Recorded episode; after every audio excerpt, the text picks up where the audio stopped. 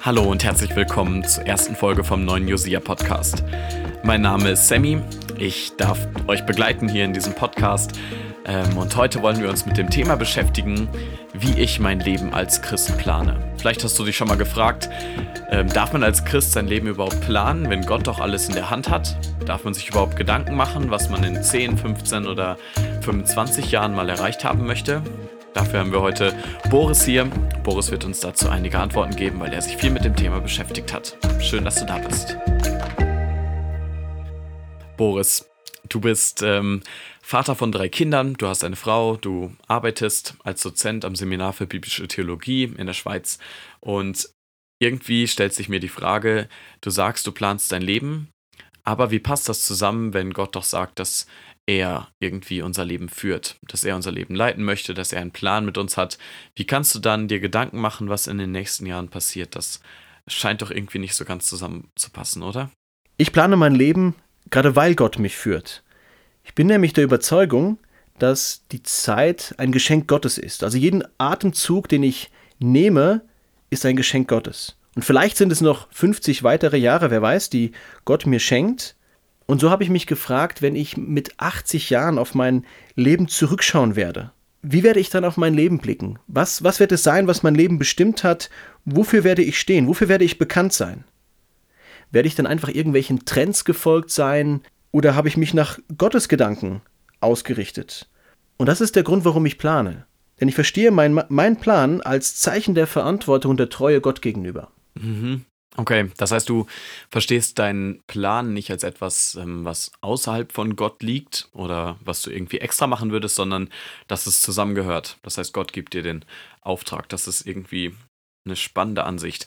Wenn du jetzt auf dein Leben schaust, ähm, wie machst du das konkret? Also wie planst du jetzt dein Leben, wenn du heute schaust, ja, was möchte ich in zwei, fünf, zehn Jahren erreicht haben. Wie machst du das? Ja, das sieht so aus, dass ich angefangen habe, mein Leben ein bisschen aufzuteilen. Ich habe überlegt, was sind so Lebensbereiche oder was sind Bereiche in meinem Leben, äh, die so äh, mein Leben bestimmen können.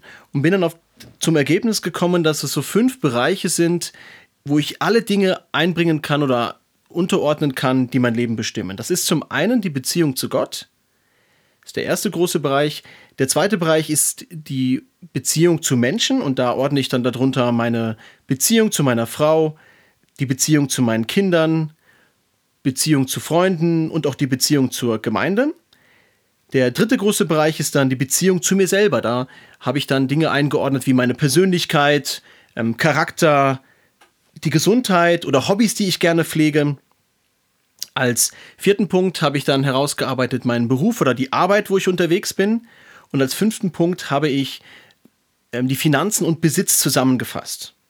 Und so habe ich dann eigentlich alle, alles, was im Leben irgendwie auf mich zukommt, kann in eines dieser fünf Bereiche eingeordnet werden. Und dann habe ich angefangen und mich gefragt, was sind Gottes Gedanken zu jedem dieser Bereiche?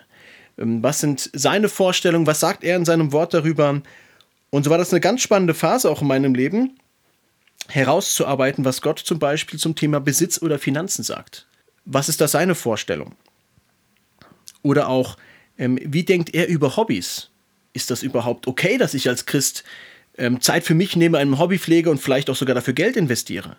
Und so hat sich dann für mich eine Art Bekenntnis zu meinem Leben an, herausgearbeitet, eigentlich, wie stehe ich dazu, wie sehe ich das, welche Prinzipien sollen mich in diesen Bereichen äh, leiten, wovon gehe ich aus? Und etwas spannend zu entdecken, dass ja auch, dass, ähm, dass zum Beispiel der Bereich Hobbys für mich etwas Hochtheologisches ist. Dass Gott auch dazu was zu sagen hat. Und ich meine, über, den, über das Prinzip der, des Sabbats können wir herkommen und können sagen, ja, Gott möchte auch, dass wir uns ausruhen, dass wir uns entspannen, dass wir ausgeglichen leben.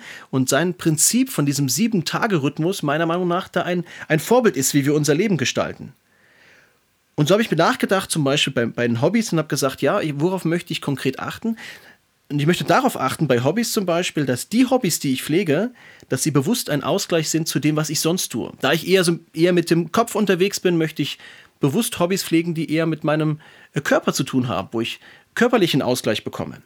Andererseits auch sage ich, sollen, sollen Hobbys mir dabei helfen, Beziehungen zu Menschen zu pflegen.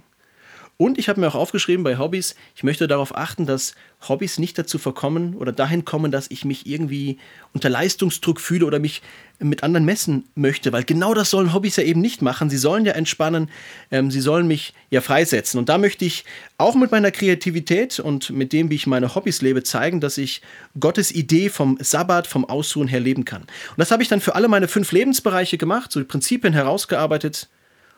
Und was ich dann jedes Jahr mache, ist mir die Prinzipien anzugucken und zu sagen, wie sollen diese Prinzipien in diesem Jahr umgesetzt werden? Was kann ich konkret tun, um diesem Prinzip zu dienen? Und dann suche ich ganz konkrete Sachen heraus, die ich herausarbeite, die messbar sind, die mich aber motivieren, die konkret sind, die ich am Ende des Jahres dann wirklich auch bewerten kann. Und die setze ich mir dann als Ziel. Und da gehört zum Beispiel dazu, wir haben uns gesagt, wir möchten gerne tiefer in unsere Gemeinde ähm, hineinkommen, möchten tiefere Beziehungen pflegen. Und so haben wir uns dann wirklich aufgeschrieben, diese Anzahl von Besuchen möchten wir tatsächlich ähm, tätigen oder wollen Leute oder Familien aus der Gemeinde einladen. So viele wollen wir im Jahr einladen. Das ist eine messbare Zahl, das können wir machen und es soll, soll der Sache dienen, dass wir Beziehungen zu der Gemeinde pflegen, tiefere Beziehungen zu einzelnen Leuten pflegen.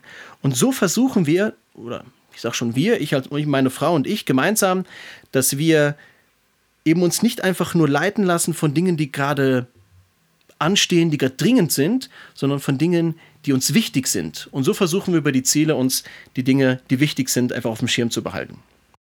Jetzt kommt es ja sicherlich vor, dass ihr eure Ziele nicht erreicht oder du deine Ziele nicht erreichst. Wie gehst du damit um? zunächst muss ich mir sagen, ich muss keinem etwas beweisen. Also ich muss anderen nichts beweisen, ich muss mir nichts beweisen und zu allerletzt muss ich Gott nichts beweisen. Also da steckt für mich tatsächlich eine theologische, ähm, ist eine theologische Frage für mich. Was mache ich, wenn ich ein Ziel nicht erreiche? Was mache ich? Macht es mich fertig? Bin ich enttäuscht von mir selber? Und wenn das der Fall ist, dann zeigt das doch nur, dass ich irgendwie den Ansporn habe, irgendwie jemandem etwas zu beweisen. Und da muss ich mir in Erinnerung rufen, das brauche ich nicht. Es ist schon alles getan. Und mein Leben wird nicht von einem Druck oder von einem Zwang bestimmt, sondern aus Dankbarkeit heraus. Ja, und wenn das, wenn es wirklich passiert und es kommt vor, und es kam gerade in den ersten Jahren häufiger vor, dass ich Dinge nicht erreicht habe, und das zeigt mir etwas. Das zeigt mir, dass ich eventuell unrealistisch geplant habe, dass ich vielleicht zu wenig konkret formuliert habe, was ich eigentlich will, oder dass das Ziel vielleicht gar nicht attraktiv gestaltet war. Dass ich das zwar mir aufgeschrieben habe, weil ich mal dachte, es ist irgendwann wichtig, aber zwischendurch merkte ich es, ich finde es doch nicht ganz so spannend. Und so muss ich mich eigentlich dann fragen, ist es wirklich ein lohnenswertes Ziel?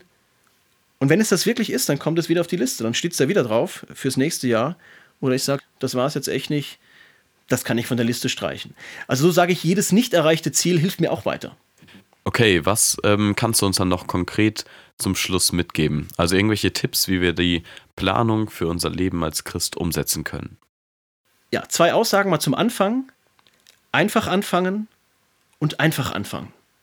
Also nochmal, einfach anfangen bedeutet einfach mal loslegen, einfach mal starten, einfach mal etwas machen. Das heißt einfach mal sich hinsetzen, schreiben und überlegen, was will ich eigentlich mit meinem Leben.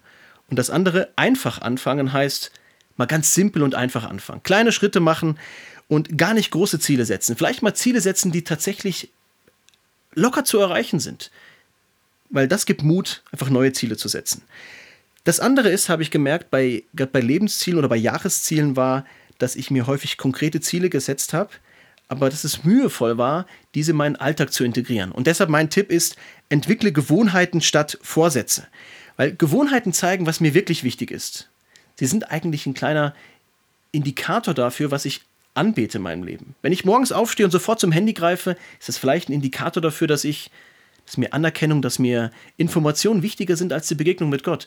Und zu überlegen, wie kann ich meine Ziele in meinen Alltag integrieren, dass sie zu Gewohnheiten werden, sodass ich die Dinge, die mir wichtig sind, wirklich den Platz einräume. Dass zum Beispiel das Bibellesen vor ähm, der Handynutzung kommt, ist zum Beispiel so eine Sache, die ich einfach auch antrainieren muss über, über einige Wochen.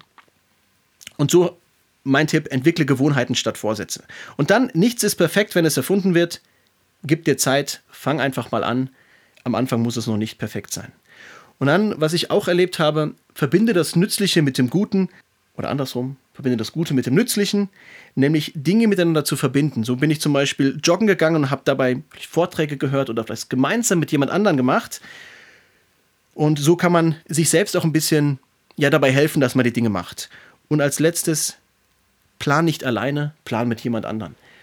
Bei mir ist das so, dass meine Frau in mein Leben wirklich hineinsprechen darf. Das heißt, am Anfang des Jahres machen wir uns mal einen schönen Abend, wir gehen aus oder ähm, machen gemeinsam Essen und dann stellen wir uns gegenseitig unsere Jahresziele vor und dann darf jeweils der eine bei dem anderen wirklich ins Leben hineinreden und sagen, ähm, wie, was er dazu findet, ob er da neue Ideen hat oder ob er vielleicht aus seiner Seite noch von sich aus Gedanken hat, was der andere noch machen könnte. Und so finde ich, ähm, sind wir gemeinsam unterwegs und ich merke, dass das einfach mein Leben total bereichert, dass ich mir Gedanken mache.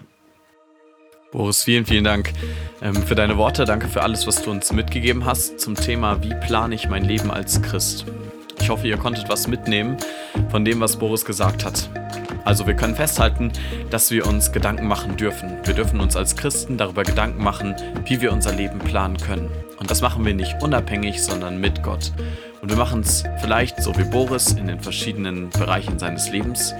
Vielleicht machen wir es auch anders, aber lasst uns gemeinsam mit Gott unser Leben planen und gestalten und das alles zu seiner Ehre.